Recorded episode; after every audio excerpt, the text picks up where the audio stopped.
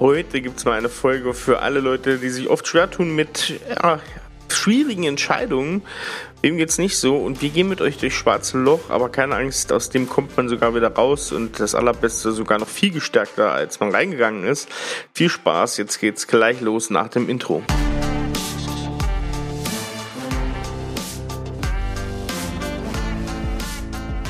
Willkommen zum Scaling Champions Podcast. Konkrete Tipps und Werkzeuge für die Skalierung deines IT-Unternehmens. Hier bekommst du komprimiertes Erfahrungswissen aus über 80 Skalierungsprojekten pro Jahr. Zusammengestellt von Johannes Rasch und Erik Osselmann.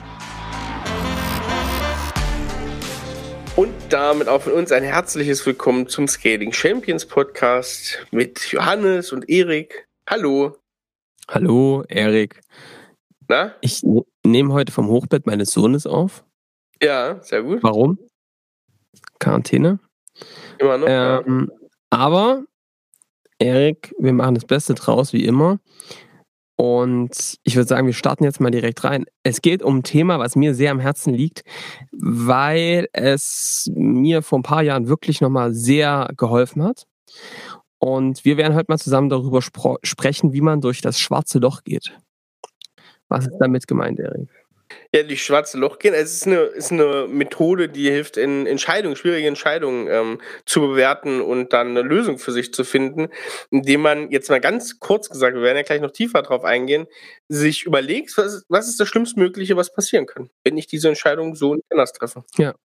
Diese Taktik ähm, ist ein enorm wichtiges Selbstcoaching-Tool, was man auch mit Kollegen, mit seinen Partnern und Partnerinnen ähm, tun kann. Und ich glaube, es ist eines der wichtigsten, weil vielleicht kurzer Exkurs, wir als UnternehmerInnen haben ja immer die Aufgabe, äh, vorauszugucken, was kommt denn als nächstes, wie geht es denn weiter mit der Company. Ähm, und eines hat sich wirklich gezeigt, je gesünder, selbstreflektierter, ambitionierter, auch vorausdenkender diese UnternehmerInnen sind, desto besser geht es dem Unternehmen.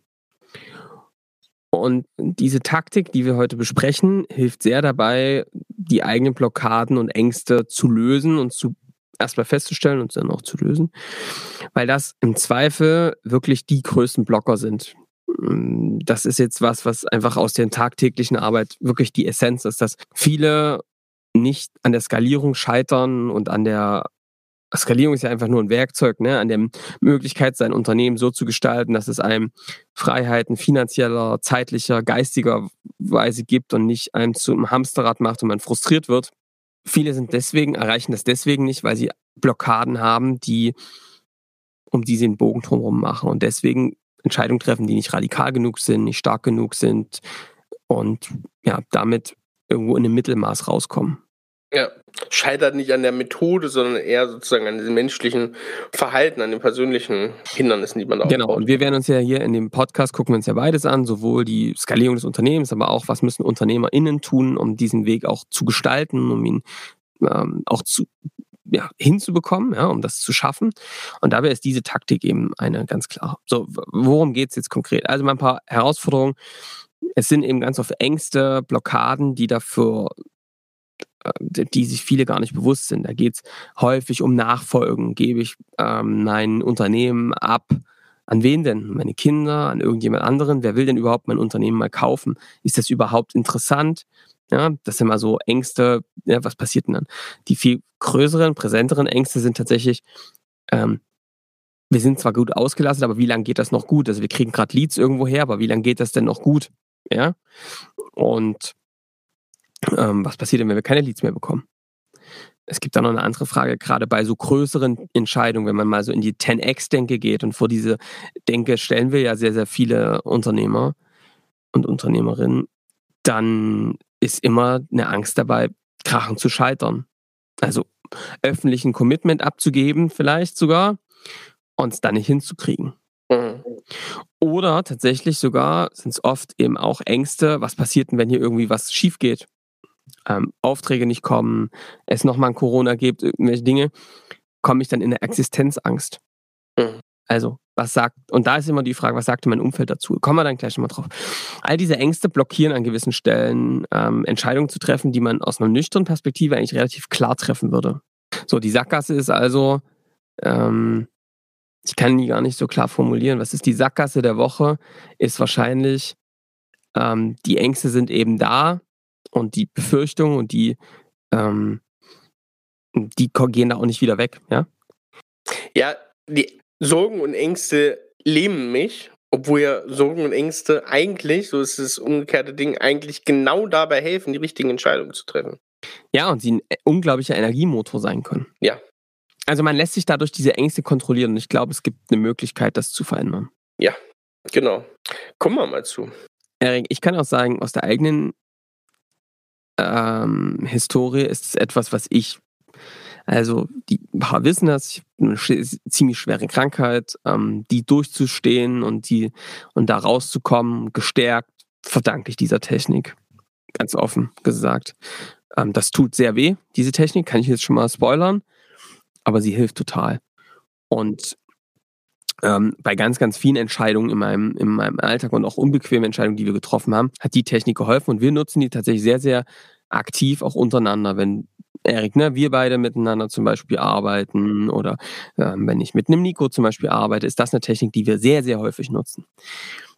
Die Technik haben wir uns nicht ausgedacht. Ähm, zum ersten Mal davon gehört habe ich und gelesen von Dale Carnegie, ähm, haben wir, glaube ich, schon mal gesprochen, wie man Freunde gewinnt. Und das Buch, worum es jetzt gerade geht, ist das Buch Sorge dich nicht, lebe.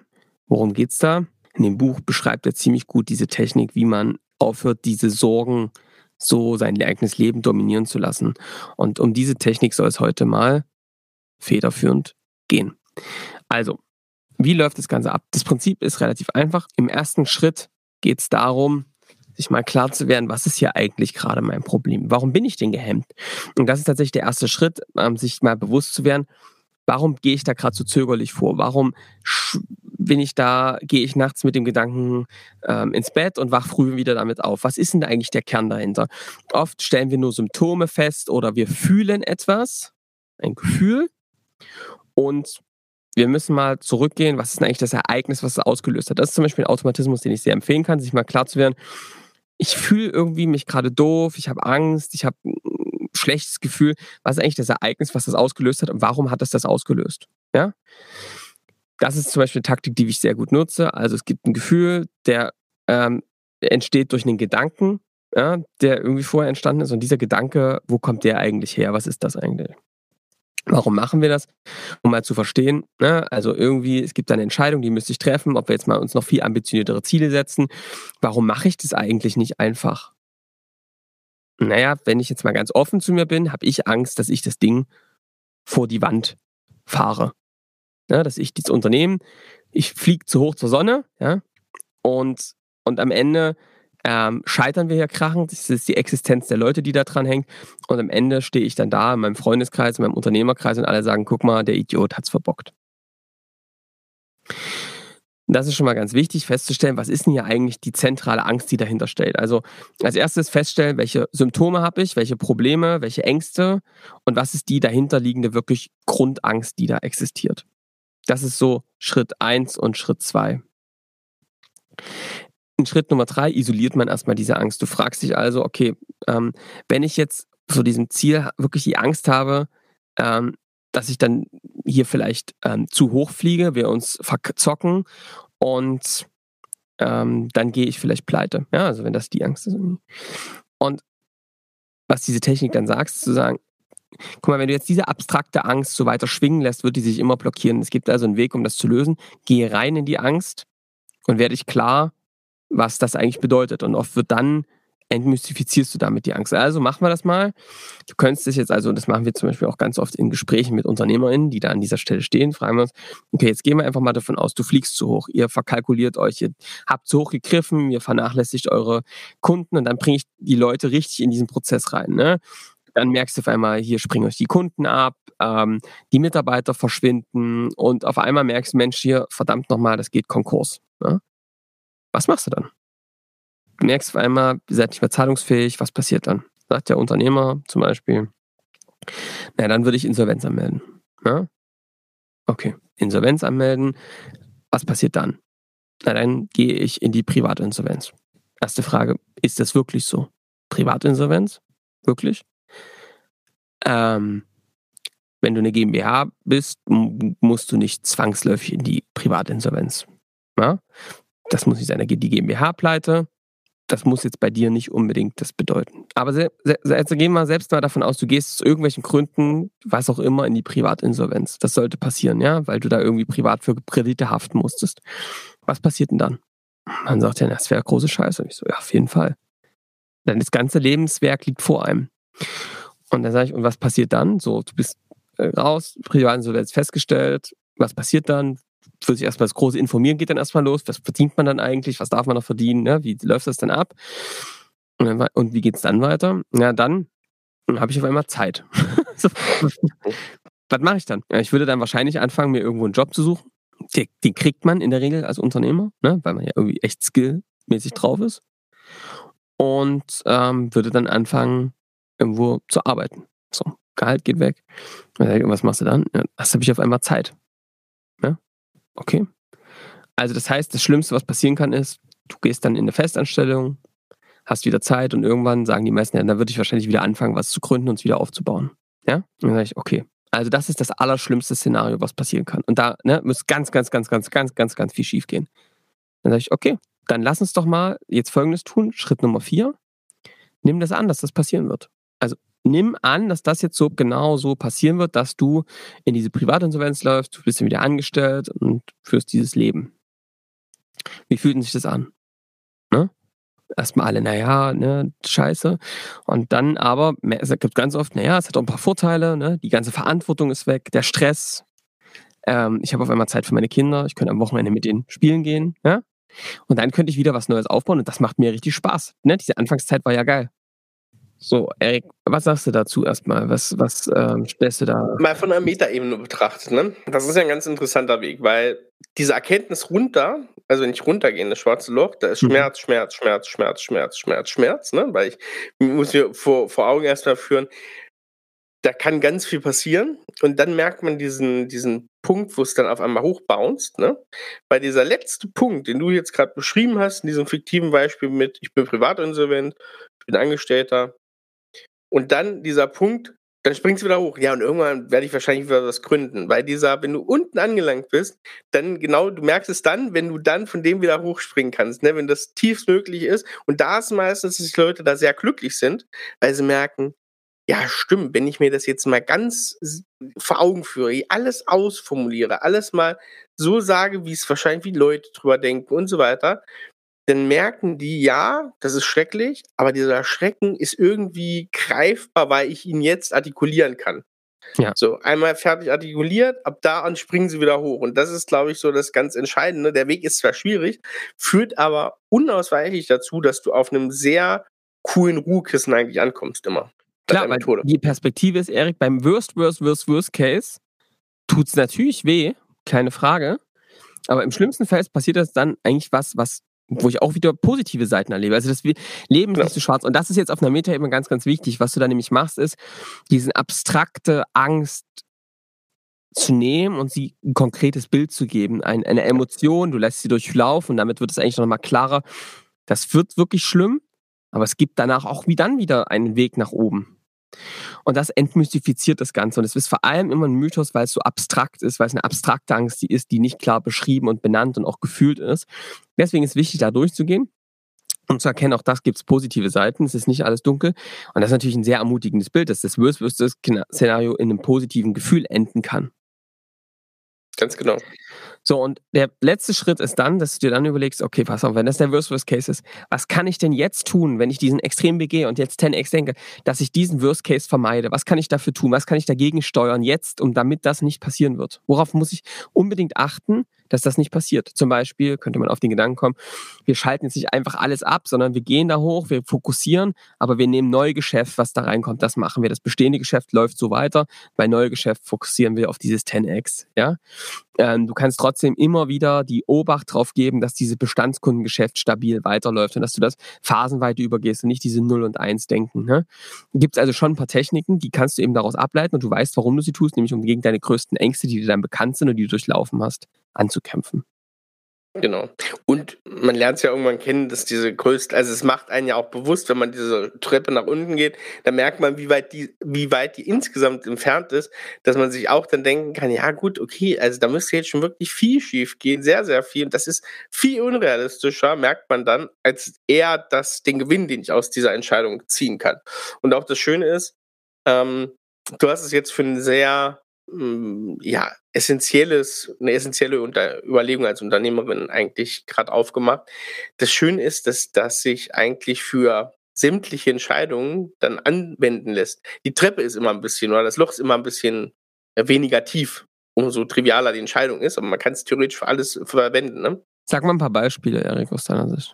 Naja, du kannst zum Beispiel, wenn es um die Erschließung neuer, neuer Geschäftsfelder geht, ne? also ganz, ganz einfaches Thema. Oder wenn du zum Beispiel denkst, hey, ähm, wir sind jetzt so gewachsen in den letzten Jahren, wir hatten einen guten äh, Zulauf, wir haben überhaupt keine Probleme mit Leads. Jetzt muss ich hier mal an der strategischen Ausrichtung arbeiten, äh, zweite Führungsebene und so weiter.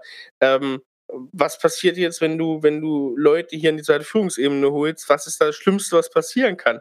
Ja, dann ist so, das erleben ja viel. Ja, okay, dann habe ich nicht jetzt 40 Mann, jetzt habe ich hier drei im Management etabliert und das funktioniert nicht, dann schrumpfe ich wieder zurück auf 30 oder auf 25. Ja, da war es ja auch irgendwie schön. Also, ne, so, solche Gedanken, die dann am Ende kommen. Das lässt sich auf ganz, ganz viel ausweiten, was man, was man als Entscheidung tagtäglich wirklich zu tun hat. Ja, also das kann man zum Beispiel auch privat nutzen, wenn du dir gerade dabei bist, über überlegen, wollen wir in eine Immobilie ziehen, wollen wir uns eine Immobilie kaufen. Bei Investmententscheidungen kann man das sehr gut nutzen. Du kannst es nutzen ähm, bei ähm, zentralen Fragen. Man wird, einem wird immer relativ schnell klar, ich habe das durch meine Krankheit erlebt, andere haben es durch andere Sachen erlebt, dass du halt ein Leben hast, ne? Nicht zehn und dass du dann eben guckst, was kannst du da rausholen. Ich will jetzt nicht zu sentimental werden, aber darauf kommt es eigentlich dann meistens zurück, dass ähm, wenn du es nicht in diesem Leben riskierst, wann sollst du es dann tun? Ich will jetzt, ne, Ängste sind auch manchmal gute Schutzmechanismen, die halten, ja. helfen beim Anhalten, ähm, aber trotzdem ist es wichtig, den, glaube ich, konkret zu hinterfragen, was steckt eigentlich dahinter. Und das kann man mit der Technik sehr, sehr gut. Ganz genau. Ja, Johannes, ähm, ich würde sagen, das war ja schon rasch irgendwie, aber mach doch trotzdem nochmal eine schnelle, rasche Zusammenfassung zu dem Thema. Also die rasche Zusammenfassung ist, ähm, die Ängste blockieren mich und sie behindern mich. Ähm, das ist eine passive Haltung. Ich würde eher sagen, Ängste, wenn ich sie verstanden habe, können totale Antriebsfeder sein, ähm, eine Weg von Motivation, ja, quasi, und ähm, sie zu lösen. Das äh, geht, indem man ähm, folgendermaßen vorgeht. Du am ersten Mal klar wirst, was passiert ja eigentlich gerade, wovor habe ich eigentlich Angst, was sind eigentlich die Symptome, die ich spüre. Dann einen zweiten Schritt zu isolieren. Was ist eigentlich die zentrale Angst? Ähm, was, wie die auch mal zu benennen. Und im Schritt drei wirklich reinzugehen, tief in die Tiefe und zu verstehen, was passiert denn eigentlich in letzter Konsequenz, wenn diese Ängste so eintreten, wenn das Realität wird. Äh, Im nächsten Schritt nimmst du es dann an und sagst, okay, dann wird das so passieren. Und guckst mal auf die andere Seite der Medaille, welche Vorteile kann denn das noch haben? Was kann denn dadurch auch passieren? Was kann denn dadurch noch entstehen? Da richtig sich reinzubegeben in dieses Gefühl und dann ist der letzte Schritt zu überlegen, okay, wenn das so ist und es positive Konsequenzen gibt, was kann ich denn jetzt tun, um das zu vermeiden? Ja, im letzten Schritt.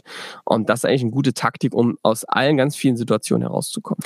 Sehr gut, Johannes. Ich würde sagen, das war's für diese Woche. Du hast letzte Woche gesagt, oder vor zwei Wochen, du hattest noch was für die Feedback-Ecke. Magst yes. du das mit uns teilen? Johannes? Erik, ich habe eine nette Nachricht bekommen, und zwar vom ähm, lieben Carsten und der Carsten hat mir geschrieben, ähm, vielen Dank ähm, für die Vernetzung und ähm, Folge 88 mit Benjamin Knecht ist wirklich super genial gewesen. Ähm, viele liebe Grüße, also gutes Feedback auf ähm, die Folge mit Benjamin, kam echt gut an bei vielen. Ja. Ähm, zum Thema Managed Service, wie haben sie es aufgebaut, wie haben sie es verknüpft, Systemhaus mit Agentur. Also das war ähm, gutes Feedback. Ja, Sehr cool, ja, mit Benjamin die Folge hat auch viel Spaß gemacht, auch in der Nachbetrachtung. Ähm, genau, ich würde ankündigen, und zwar, wir haben jetzt nächste Woche kommt, glaube ich, die Folge Nummer 3 mit dem guten Josef, Josef Brunner, unsere Special-Folge zum Gipfel der Skalierung. Und noch eine Ankündigung. Am 16. Dezember gibt es noch ein ganz, ganz interessantes Interview mit einem Scaling Champion, einem Gründer von einem Scaling Champion. Ich verrate noch nicht so viel, aber es wird darum gehen, wie man in der Konzernwelt ein unglaublich gutes Content-Marketing macht, sehr guten Sales und da wirklich in einer Welt, wo viele sagen, mein Gott, da kommt man doch niemals rein, vor ja. nicht mit individuellen ähm, geilen Produkten, die nur darauf zugeschnitten sind und die ganz andere Preise ohne richtigen Wettbewerb haben. Wie soll ich das machen? Da zeigt uns ein echter Scaling Champion Gründer, wie das nämlich funktioniert am 16. Dezember. Haltet euch da mal bereit und abonniert am besten sofort, dass ihr es nicht verpasst. Außerdem habe ich einen Wein der Woche. Erik, hau raus. Hans-Peter Ziereisen. Der wohnt der lebt im Baden, im südlichen Baden, ganz in der Nähe von der Schweiz. Ich war da mal auf dem Hof seiner Verkostung und da habe ich nichts verstanden. Das war, ich hätte, weiß ich nicht, wo sitzen können. Äh, das, das, ich habe nichts verstanden. Die sprechen wirklich, ich habe immer mal gelacht, wenn die anderen gelacht haben, aber ich habe nichts verstanden. Und der Mann macht extrem guten Gutede.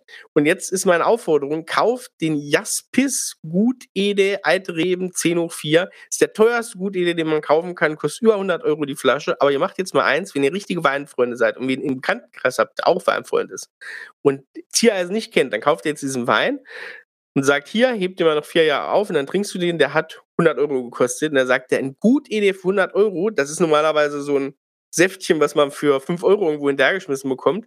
Und da werdet ihr mal staunende Augen bekommen, wenn die Flasche geöffnet wurde. Ist nämlich ein verdammt guter Wein aus einer total unterschätzten Rebsorte. Mein Tipp für Weihnachten.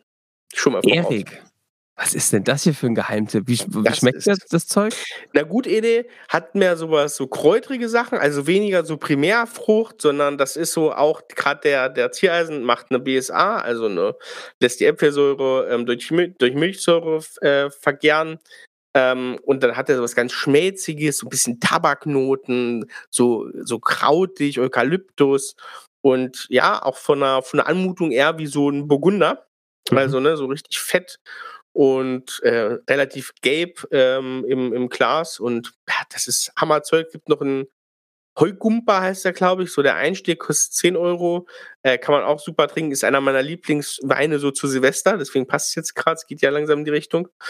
Ähm, ja, Hans-Peter Ziereisen, äh, ein Freak, totaler Freak, aber muss man sich mal geben. Einige Weine von denen. Wahnsinn.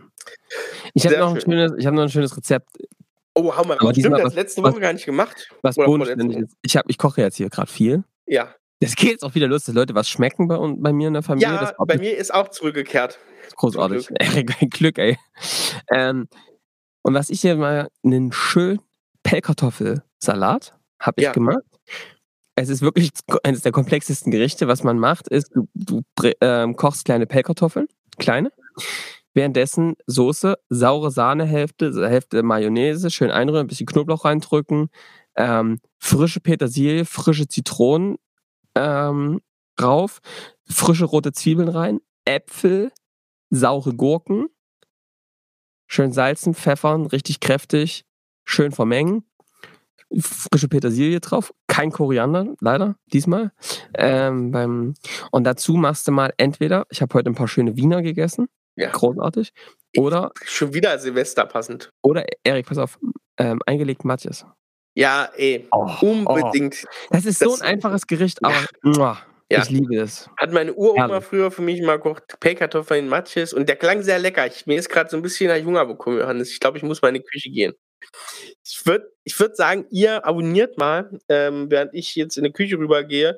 Und dann hören wir uns in der nächsten Folge mit Josef wieder. Und ja, wir freuen uns. Macht's gut. Und, und noch eine kurze Frage. Ähm, wie sehr würdet ihr das eigentlich feiern, wenn wir ein Kochbuch rausbringen würden?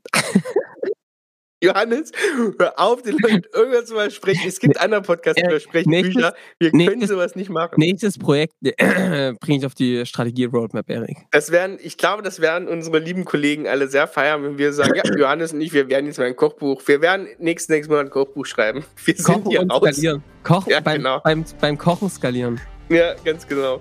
Auf der Ja. einen Seite die Buch, die, die, die Rezepte und auf der anderen Seite Skalierungstipps. Perfekt. Das. Perfekt, perfekt Match. Sehr schön. Also, nee, Leute. habt eine schöne Woche. Genau. Abonnieren und dann hören wir uns in der nächsten Woche wieder. Bis dahin, macht's gut. Ciao. Ciao.